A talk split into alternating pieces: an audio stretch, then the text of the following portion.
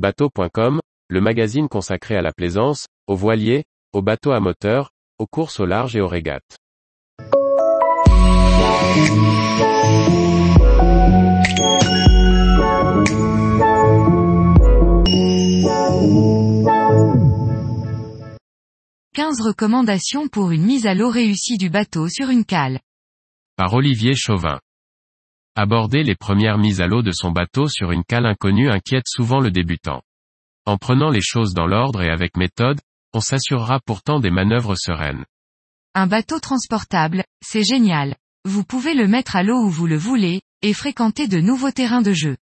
À chaque fois, il vous faudra choisir une cale accessible et de bonne qualité, mais aussi prendre toutes les précautions pour que la manœuvre se passe au mieux. Voici donc 15 conseils pour une mise à l'eau sans souci. Si vous envisagez d'utiliser une cale que vous ne connaissez pas, allez visionner la vue satellite de Google Maps pour vérifier son profil. C'est fou ce qu'on y apprend. Vous pouvez aussi consulter notre guide des cales de mise à l'eau en ligne pour y trouver les détails techniques, et créer ou enrichir celle de votre cale préférée. Consultez les horaires de marée. Mieux vaut profiter de la marée montante pour disposer d'un revêtement sec et moins glissant. Sur place, faites un tour à pied. Repérez si la base de la cale est franche, et identifiez un endroit où vous pourrez amarrer le bateau, le temps d'aller garer l'attelage.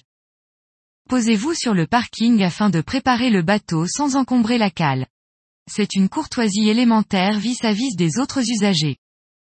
Les petits voiliers sont plus faciles à mater et gréer à terre. Surveillez tout de même qu'aucun fil aérien ne risque de vous compliquer la vie, voire de vous loter dans une gerbe d'étincelles.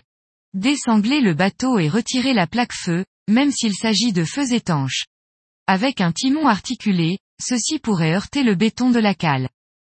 Selon la configuration des lieux, il est souvent plus pratique de charger le matériel dans le bateau tant qu'il est à terre et à proximité de la voiture. Préparez des parbattages, une pagaie, des amarres, et n'oubliez pas de replacer le bouchon de nable.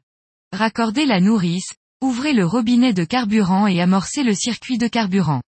Mettez la clé et le coupe-circuit en place, afin que l'équipier chargé du bateau n'ait pas à chercher. Remontez vos bas de pantalon et chaussez des chaussures adaptées. C'est autrement plus sûr que d'escalader la structure de la remorque. Reculez sur la cale en évitant d'immerger plus que la partie basse du pneu. Serrez le frein à main et laissez la voiture en prise. Commencez à dérouler le câble du treuil. L'équipier placé à bord descend le moteur dès que l'arrière flotte en eau suffisamment profonde.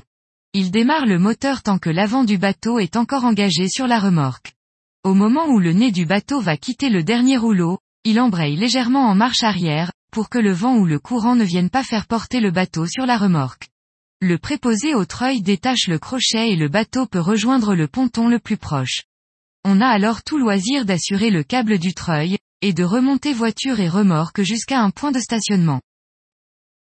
Tous les jours, retrouvez l'actualité nautique sur le site bateau.com. Et n'oubliez pas de laisser 5 étoiles sur votre logiciel de podcast.